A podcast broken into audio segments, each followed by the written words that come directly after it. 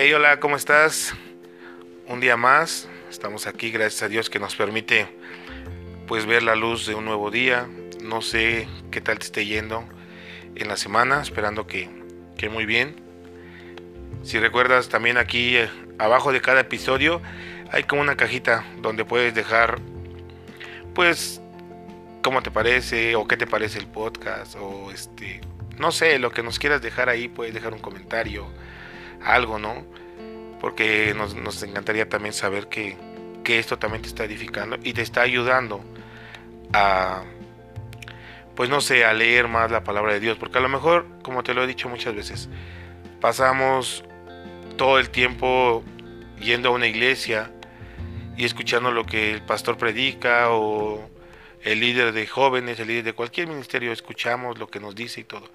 Y a veces, muy, muy pocas veces, agarramos nosotros nuestra Biblia y nos ponemos a leer como tal.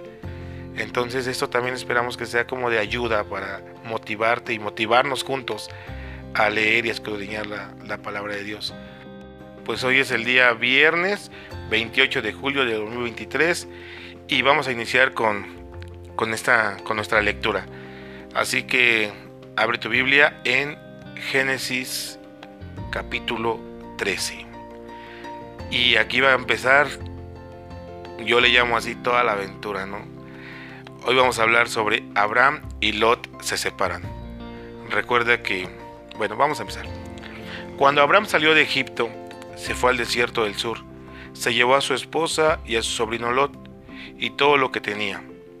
Para entonces Abraham ya era muy rico pues tenía oro, plata y ganado.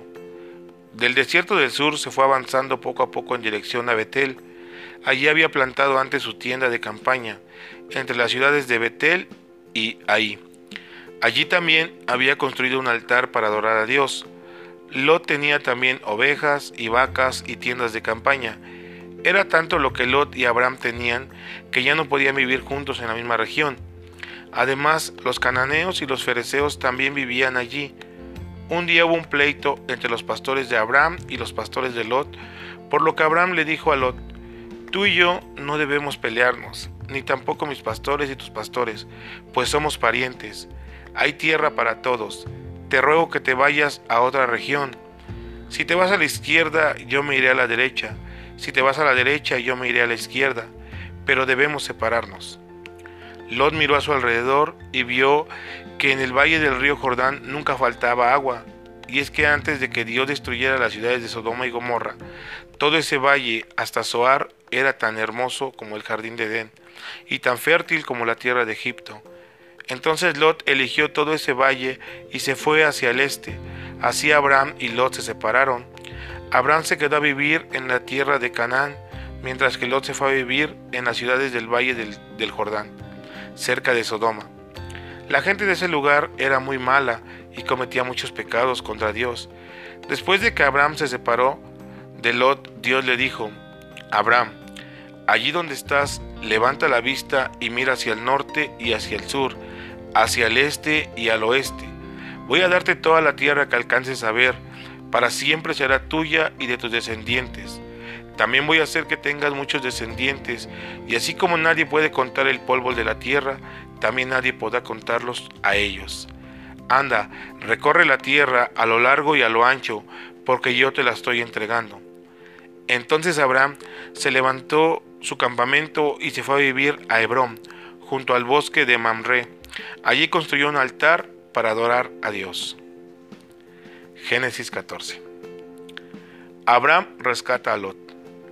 Por aquellos días hubo guerra entre dos grupos de reyes. En un bando estaban los reyes Amrafel de Babilonia, Arioc de Elazar, Kedorlaomer de Elam, Tidal de Goim. En el otro bando estaban los reyes Bera de Sodoma, Birsa de Gomorra, Sinab de Atma, Semaver de Seboim y el rey de Soar. Durante doce años estos cinco reyes habían sido dominados por Kedorlaomer, pero un año después se rebelaron contra él. Entonces reunieron sus ejércitos en el valle del Mar Muerto. Al año siguiente, Kedorlaomer y los reyes que estaban de su parte salieron a pelear contra ellos. Cinco reyes en Astarot, Carnaim, derrotaron a los refaitas. En Ham derrotaron a los susitas. En Sabequirataim derrotaron a los semitas. En las montañas de Seir derrotaron a los oreos y los persiguieron hasta el Parán, cerca del desierto. Después de esto regresaron a Cades y conquistaron todo el territorio de los amalecitas. En Asesón Tamar vencieron a los amorreos que vivían allí. Por su parte, los reyes de Sodoma, Gomorra, Adma, Seboín y Bela fueron al valle del Mar Muerto y allí presentaron batalla contra los reyes de Elam, Goín, Babilonia y Elazar. Lucharon, con, lucharon cuatro reyes contra cinco, pero como ese valle estaba lleno de pozos de brea, cuando los reyes de Sodoma y de Gomorra huyeron, fueron a caer dentro de esos pozos. El resto del ejército huyó hacia las montañas. Entonces los cuatro reyes se robaron todas las riquezas y todos los alimentos que había en Sodoma y Gomorra y se marcharon. Y como Lot vivía en Sodoma, también a él se lo llevaron, junto con todo lo que tenía. En aquel tiempo, Abraham, el hebreo, vivía junto al bosque de un hombre llamado Mamre. Este hombre era amorreo y tenía dos hermanos, Escol y Aner. Los tres eran amigos de Abraham. Cuando uno de los que había escapado de la batalla vino y le contó a Abraham que a su sobrino se lo habían llevado prisionero, Abraham juntó a todos sus sirvientes capaces de luchar. Eran 318 hombres, y con ellos persiguió a los cuatro reyes hasta Dan. Al caer la noche, Abraham dividió a sus hombres y atacó por sorpresa a los cuatro reyes, los derrotó y los persiguió hasta Joba, ciudad que está al norte de Damasco. Así liberó a Lot, a las mujeres y a su gente, y recuperó todas las riquezas y pertenencias de su sobrino. Cuando Abraham volvía de haber derrotado a Kedorloaemer y a sus reyes amigos, el rey de Sodoma salió a su encuentro en el valle del rey. Allí Melquisedec que era rey de Salem y sacerdote del Dios Altísimo, sacó pan y vino, y bendijo a Abraham, diciéndole, Abraham, que te bendiga el Dios Altísimo, creador del cielo y de la tierra. El Dios Altísimo merece todas las alabanzas, pues te dio la victoria sobre tus enemigos. De inmediato Abraham le dio a Melquisedec la décima parte de todo lo que había recuperado. Por su parte el rey de Sodoma le dijo a Abraham, devuélveme a la gente y quédate con las riquezas. Sin embargo, Abraham le contestó, yo le he jurado al Dios Altísimo, Creador del cielo y de la tierra, que no voy a aceptar nada de lo que es tuyo. No tomaré ni un hilo, ni la correa de una sandalia, para que nunca digas que tú me hiciste rico. Solo aceptaré lo que mis hombres se han comido, y la parte que les toca a Aner, a Escol y a Mamre, los amigos que me acompañaron. Génesis 15. Dios hace un compromiso con Abraham. Después de esto, Dios se le apareció a Abraham en una visión y le dijo, Abraham, no tengas miedo, yo soy quien te protege, voy a darte muchas riquezas. Abraham le contestó, Dios y Rey mío, ¿y para qué me vas a dar riquezas si no tengo hijos? Cuando me muera, ese extranjero que tengo por esclavo va a quedarse con todo lo que es mío. Pero Dios le aseguró, tu heredero será un hijo tuyo, y no tu esclavo Eliezer. Luego lo llevó afuera y le dijo, Mira el cielo y sus muchas estrellas, ¿verdad que no puedes contarlas? Pues tampoco será posible contar a tus descendientes. Abraham confió en la promesa de Dios, y por eso Dios lo aceptó y le dijo, Yo soy tu Dios y tú eres mío porque confías en mí. Yo te saqué de Ur de los Calderos para entregarte esta tierra. Abraham le respondió, Dios y Rey mío, ¿Cómo puedo estar seguro de que me lo darás? Entonces Dios le dijo, para cerrar el trato, trae una vaca, una cabra y un carnero, de tres años cada uno, y también trae una paloma y una tortolita. Abraham le llevó a Dios todos esos animales y los partió por la mitad, pero a las aves las dejó enteras. Los buitres se lanzaban sobre los cadáveres, pero Abraham los espantaba. Cuando el sol comenzaba a ocultarse, Abraham sintió mucho sueño y se vio rodeado de una gran oscuridad. Eso le dio mucho miedo, pero Dios le dijo, quiero que sepas que tus descendientes irán a vivir a un país extranjero. Allí los harán trabajar como esclavos y los maltratarán durante cuatrocientos años. Sin embargo, yo castigaré a ese país y haré que tus descendientes salgan de allí con grandes riquezas Tú tendrás una vejez tranquila y morirás en paz, y serás sepultado junto con tus antepasados. Pero al fin de esos cuatrocientos años, tus descendientes podrán volver a este país, pues los amorreos que ahora lo ocupan son tan malvados que en ese tiempo los expulsaré. Cuando el sol se ocultó y se hizo de noche, apareció un horno humeante y también una antorcha de fuego, que pasó entre las mitades de los animales. Ese día Dios hizo un compromiso con Abraham y le dijo, yo les daré a tus descendientes la tierra que va desde el río de Egipto hasta el río Éufrates. Es la tierra donde ahora viven los kenitas, los kenicitas, los candomeos y los hititas, los fereceos, los refaitas, los amorreos, los cananeos, los jerjeseos y los jebuseos. Wow. Pues como acabamos de, de escuchar una vez más, tantos nombres, tantos, pues sí, tantos nombres que a lo mejor no son tan fáciles de, pronunciar, pero nos damos cuenta sobre toda la descendencia que, Dios sigue mostrándonos aquí.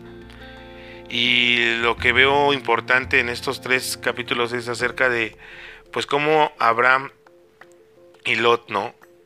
Siendo tío, sobrino, tuvieron que separarse, porque como dice la escritura, ¿no? Ya eran tantas personas que estaban con ellos, tanto con uno con otro, y eran pues tantos animales los que tenían que decidieron tomar caminos distintos, pero no todo es así como porque pues vámonos y cada quien, sino todo tiene un propósito. Y créeme que más adelante veremos una historia de Lot que es súper importantísima. También acá vemos sobre la promesa que Dios le hace a Abraham, sobre lo de su hijo, ¿no? Y como le dijo Dios, que saliera y que contara todas las estrellas y así, hasta el día de hoy, todos los descendientes de Abraham no pueden ser contados, porque esa fue la promesa que Dios le dio y hasta el día de hoy sigue, sigue vigente. Pues esperamos que te siga gustando esto. Te voy a dejar con Alondra, que ella pues sigue con el libro de Salmos.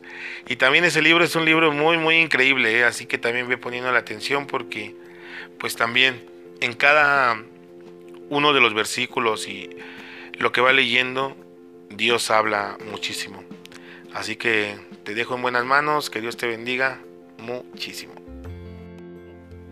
Bueno, continuamos con la lectura del libro de Salmos, capítulo 5. En esta ocasión, eh, bueno, este salmo está haciendo referencia acerca de la protección de Dios y comienza hablando este salmo diciendo, mi Rey y mi Dios, escucha con atención mis palabras, toma en cuenta mis súplicas, escucha mi llanto, pues a ti dirijo mi oración.